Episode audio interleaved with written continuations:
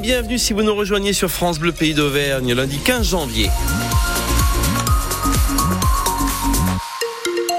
Ciel couvert, averse, les températures de 1 à 4 degrés attendues cet après-midi en Auvergne. L'édition de la mi-journée, Kevin Baudreau, bonjour. Bonjour Laurent. Le Clermont Foot va bien en 2024. Oui, deux matchs, une qualification en Coupe de France et un succès en Ligue 1 ce week-end 2-1 sur la pelouse de Nantes hier après-midi avec des buts signés Chamar Nicholson et Jim Alevina. Trois points extrêmement précieux dans la course au maintien qui permettent à Clermont de quitter la dernière place du championnat, le milieu clermontois Maxime Gonalon. C'est bon pour la confiance. On commence bien 2024. On ne s'est pas arrêté à ce match nul. On sait que tous les points sont très importants et les victoires amènent toujours euh, du positif. On peut travailler entre guillemets plus sereinement à l'entraînement. Il va y avoir un peu plus de sourire, mais euh, on sait euh, d'où on part, on sait d'où on vient, on sait le travail qu'on a encore à accomplir et rester très humble parce que il va falloir batailler jusqu'au bout. Chaque match va avoir son importance et vraiment venir gagner là pour la confiance, c'est vraiment vraiment important quand même. Et on débriefe cette rencontre ce soir 18h 30 sur France Bleu Pays d'Auvergne avec votre rendez-vous 100% Clermont Foot. Poids lourd est couché sur la chaussée en ce moment sur la départementale 278 à Brouvernet dans l'Allier.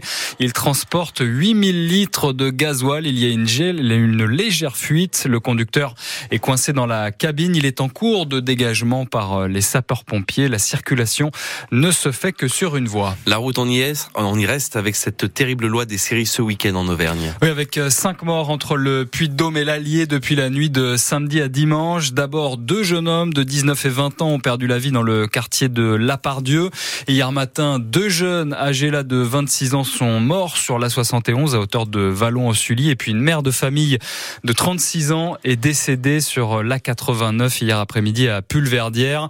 Dans les deux derniers cas, les conditions de circulation, le verglas semble être en cause. L'occasion de rappeler quelques consignes de sécurité de la part du directeur adjoint de la direction interdépartementale des routes du Massif central, Thierry Marquet, dont les équipes démarrent une nouvelle phase de travaux dans les virages de Coude le 22 janvier en période hivernale, euh, il, est, il est recommandé d'être prudent, euh, quelle que soit euh, la, la, la, route ou l'autoroute que l'on utilise, malgré les traitements actifs de, de l'ensemble des services, qu'ils soient autoroutiers, qu'ils soient nationaux ou départementaux. Il est toujours recommandé d'être prudent. D'abord, d'utiliser les équipements nécessaires, hein, qui mmh. sont obligatoires dans, dans, nos régions. Et on n'est pas à l'abri d'une petite surprise, et notamment dans le secteur entre Coude et Issoire, qui effectivement est un secteur sinueux, proche de l'Allier un, secteur qui est sujet au verglas euh, fréquemment. Donc nos équipes traitent, euh, ont traité ce week-end bien sûr, mais traitent euh, fréquemment ce secteur pour éviter cette formation de, de verglas. Et il est, il est recommandé bien sûr de rester prudent et, et, de respecter les limitations de vitesse pendant le chantier bien sûr, mais également tout le temps. Et ce nouveau chantier à compter du 22 euh, janvier, ce sera donc dans le sens Issoire-Clermont entre les diffuseurs 11 et 9. On ne roulera plus que sur une voie jusqu'au 18 mars. La Réunion est passée ce matin en alerte rouge cyclonique. On redescend donc d'un cran. L'œil du cyclone Bellal est arrivé sur euh, l'île de l'océan Indien avec une situation moins cataclysmique qu'annoncée. C'est ce que nous dit euh, le préfet de région sur place, mais la population reste confinée. On déplore le décès d'une personne ce matin, un sans domicile fixe. Je rappelle qu'il y a des rafales de plus de 200 km heure qui s'abattent sur l'île. L'avance sur euh, certaines réductions et crédits d'impôt versés aujourd'hui sur les comptes bancaires, un petit peu plus de 9 millions de foyers fiscaux concernés en France avec un montant de 634 euros en moyenne. Qui est concerné? Eh bien, vous retrouvez tous les détails sur francebleu.fr. C'est le grand jour pour des milliers de Français qui rêvent de porter la flamme olympique de Paris 2024. Oui, sur plus de 100 000 candidats au départ. Ils vont être 11 000 personnalités, mais aussi anonymes, à se relayer dans toute la France du 8 mai jusqu'à la cérémonie d'ouverture. Les noms de la très grande majorité sont dévoilés aujourd'hui. Emmanuel Collardet, qui sont donc ces porteurs? Quelle sera leur mission? Jean-Claude a 83 ans, il fait partie des tout premiers prévenus et il n'en revient pas. C'est une super nouvelle. J'arrive pas à mettre des mots les uns derrière les autres parce que je me demande si c'est vrai encore. C'est quelque chose de fabuleux. En fait, c'est on va faire vibrer tout le monde. Si ce retraité a été choisi, c'est que son profil a fait la différence. Son engagement associatif, son activité sportive. Avec ses porteurs de flammes, Paris 2024 a souhaité mettre en avant des personnes, athlètes ou simples passionnés de sport, qui s'investissent dans des projets collectifs dans leur territoire. Autant d'hommes que de femmes, et on l'a vu, pas de limite d'âge. Chaque porteur aura le privilège de porter la flamme olympique sur 200 mètres. Ils seront donc 10 000 à se relayer à partir du 8 mai, jour du débarquement de la flamme à Marseille. Et ils auront traversé plus de 400 villes jusqu'à la cérémonie d'ouverture à Paris le 26 juillet. Emmanuel Collardet. L'info en plus, on parle de l'enfer de l'alcoolisme. Et comment en sortir La consommation d'alcool qui est à l'origine de 49 000 décès par an? Coup de projecteur ce midi sur l'association des alcooliques anonymes avec le docteur Pierre Radisson qui officie dans la grande région Auvergne-Rhône-Alpes, Olivier Vidal.